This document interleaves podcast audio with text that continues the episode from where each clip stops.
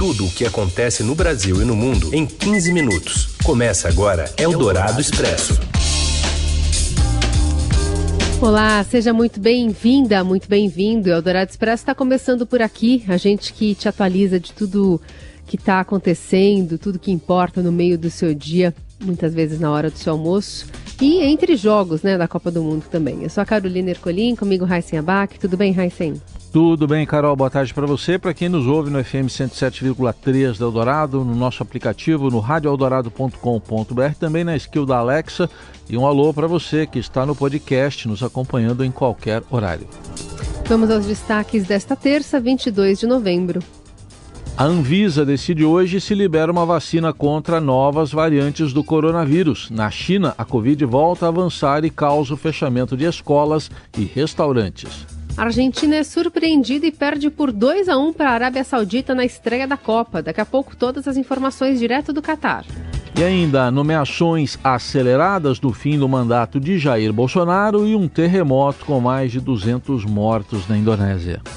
Eldorado Expresso. Tudo o que acontece no Brasil e no mundo em 15 minutos.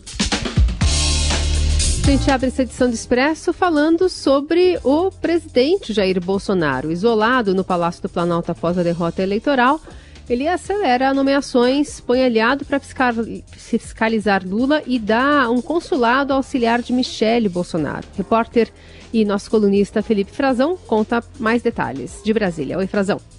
Boa tarde, Carol. Boa tarde, Heisen e ouvintes do El Expresso. Isolado no Palácio do Planalto, o presidente Jair Bolsonaro agiu para nomear aliados em cargos estratégicos na máquina do governo federal.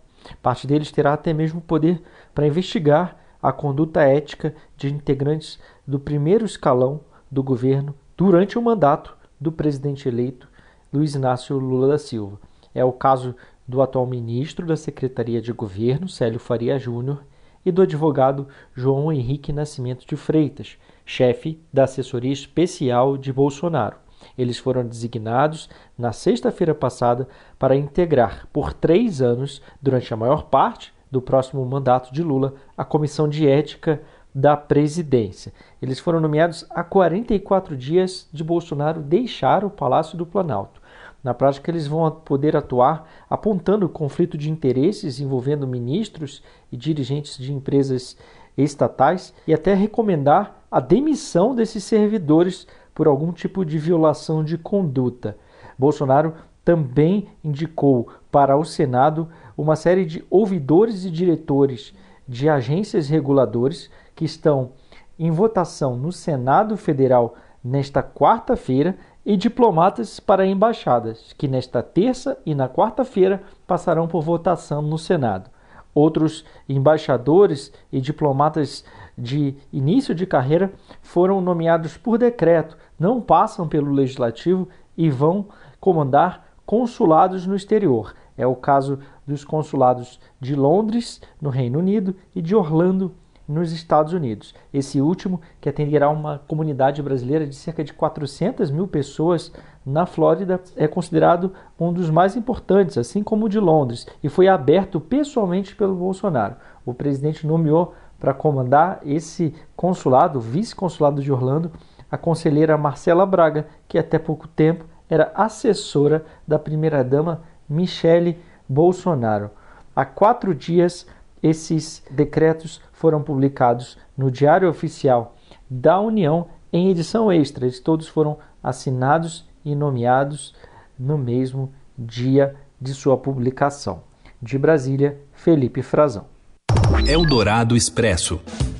Nosso assunto agora é Covid-19. A Anvisa decide hoje se libera a vacina bivalente da Pfizer. A repórter Giovana Castro traz mais informações. Boa tarde, Giovana. Boa tarde, Heisen. Boa tarde, Carol. A Anvisa decide hoje sobre a liberação da vacina bivalente da Pfizer em uma reunião extraordinária marcada para as 18 horas. O imunizante é o mais atualizado contra as novas cepas da Covid-19, em especial as subvariantes da Omicron, que são as mais preocupantes no momento, como a BQ.1. É importante ressaltar que as vacinas disponíveis hoje no Brasil protegem contra novas cepas do vírus, mas elas têm uma proteção menor.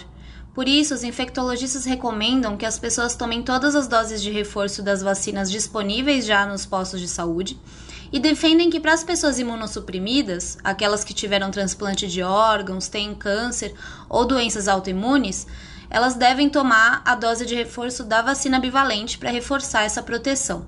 A Pfizer ainda está fazendo estudos sobre essa vacina em relação à efetividade contra a variante da BQ.1, mas ela já garante que as pessoas que tomaram essa, esse reforço dessa vacina têm mais anticorpos contra variantes da Omicron. A Pfizer enviou o pedido da aprovação do imunizante no Brasil no final de setembro, mas a Anvisa não tinha se manifestado ainda sobre a finalização dos testes até semana passada. Ela vem sendo pressionada por autoridades médicas para que agilize o processo de aprovação do imunizante. A capital chinesa, Pequim, registrou um recorde de casos, de casos novos de Covid-19 nesta terça, em meio a um surto que provoca restrições na cidade. Entre as medidas estão o fechamento de escolas e restaurantes e a imposição do teletrabalho.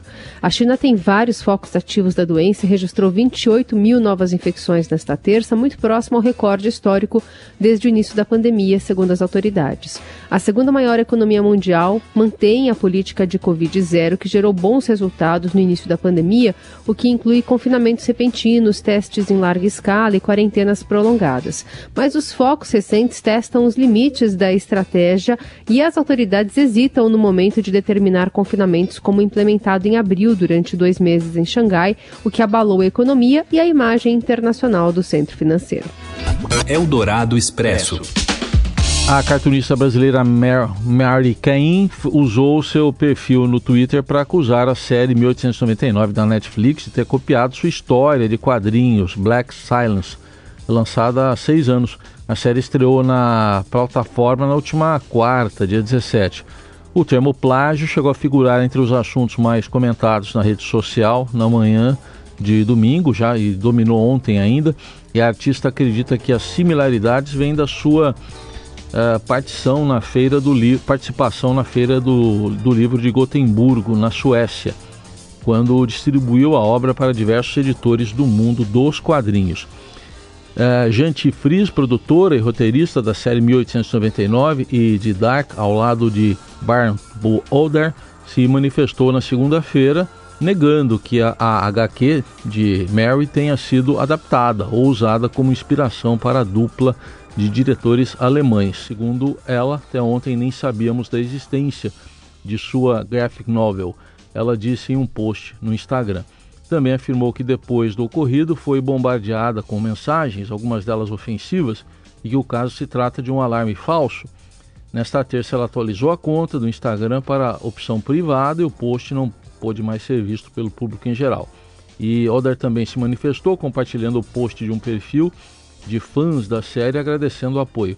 Depois de mais de 24 horas de silêncio, a quadrinista brasileira voltou a usar o Twitter para comentar o caso, agradeceu o apoio e escreveu aos que estão preocupados, disse que estava bem e todo o caso já está sendo tratado legalmente.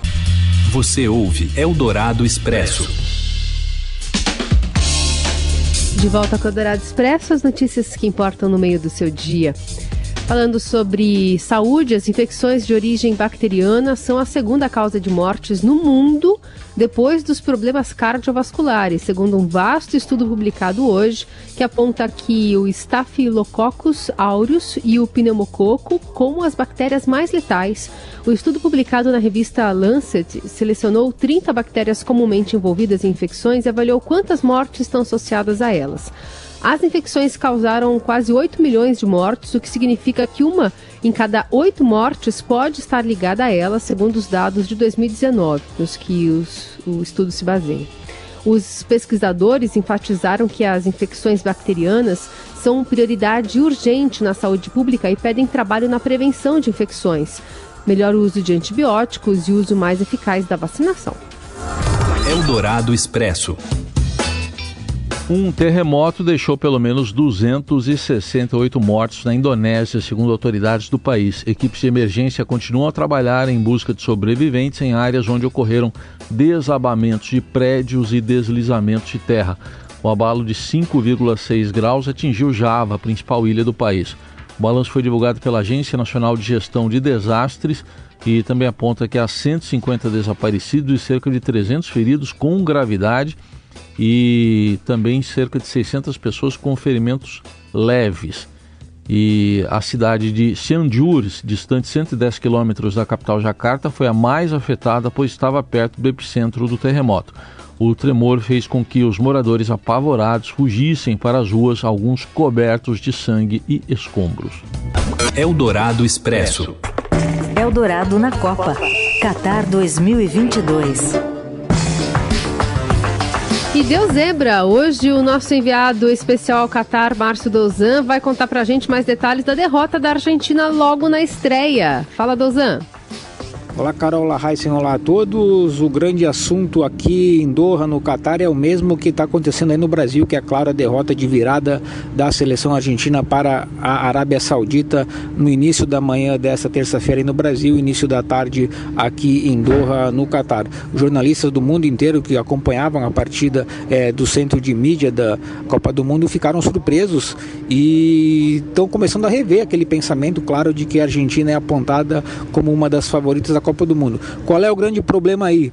O Argentina vai ter que disputar a vaga agora com outras duas seleções muito mais fortes que a Arábia Saudita, que é o caso do México, que costuma sempre encrencar né, contra adversários sul-americanos, é adversário frequente do Brasil, inclusive em Copas do Mundo, e vai fechar a chave justamente contra a Polônia do Lewandowski. Então teremos um, um duelo entre Messi e Lewandowski no fim da primeira fase que poderá selar definitivamente, claro, o destino da Argentina nessa Copa do Mundo. Após a partida, o Messi foi um dos poucos jogadores a darem entrevista é, ao jornalista na zona mista é, no estádio de Luzeio e disse que veio aquele discurso claro de erguer a cabeça, se recompor e partir em busca é, dessa classificação.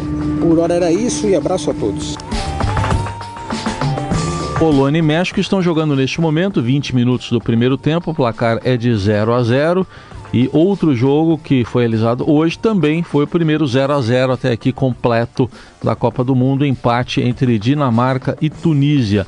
A rodada será fechada às 4 da tarde pelo horário de Brasília, com a França estreando contra a Austrália. Eldorado Expresso. E na avaliação do analista político professor de Relações Internacionais da FGV, Oliver Stunkel, ao apostar no esporte, o Catar traça uma estratégia de longo prazo e se estabelece como uma potência diplomática. Uma das apostas é justamente no soft power, com um pesado investimento em visibilidade via esporte. 12 países no Oriente Médio, junto talvez com a, a Arábia Saudita, o Qatar hoje é um ator-chave no esporte internacional e a Copa não será o último evento que o Qatar pretende organizar. Eu acho, inclusive, que pode haver uma tentativa do país é, se tornar país sede da, dos Jogos é, Olímpicos no futuro. Então, isso claramente faz parte de uma estratégia de longo prazo. Em entrevista à Rádio Dourado, especialista entende que o Mundial de Futebol também pode ajudar o país a se abrir. Para o, o Qatar, eu acho que o, o, impacto dessa Copa será muito maior do que para outros países como a Rússia e, e a China, né, acompanhando um pouco a, a, o cenário político interno. Para muitas pessoas do Qatar, será a primeira vez que terão uma interação direta com pessoas de fora, uma sociedade ainda muito fechada. Então, é, não dá para saber exatamente como impactará a sociedade Qatari, mas é, eu acho que há uma chance de que o, a Copa possa ser utilizado para é, abrir o país um pouco mais. Bom, em todas as informações sobre o Mundial você continua acompanhando nas plataformas digitais do Estadão e ao longo da programação da Rádio Eldorado. Uma ótima... Valeu, Heisen. Oi, valeu. Ótima terça, Carol, para você e para todo mundo que nos acompanha. Tchau. Até. Você ouviu Eldorado Expresso tudo o que acontece no Brasil e no mundo em 15 minutos.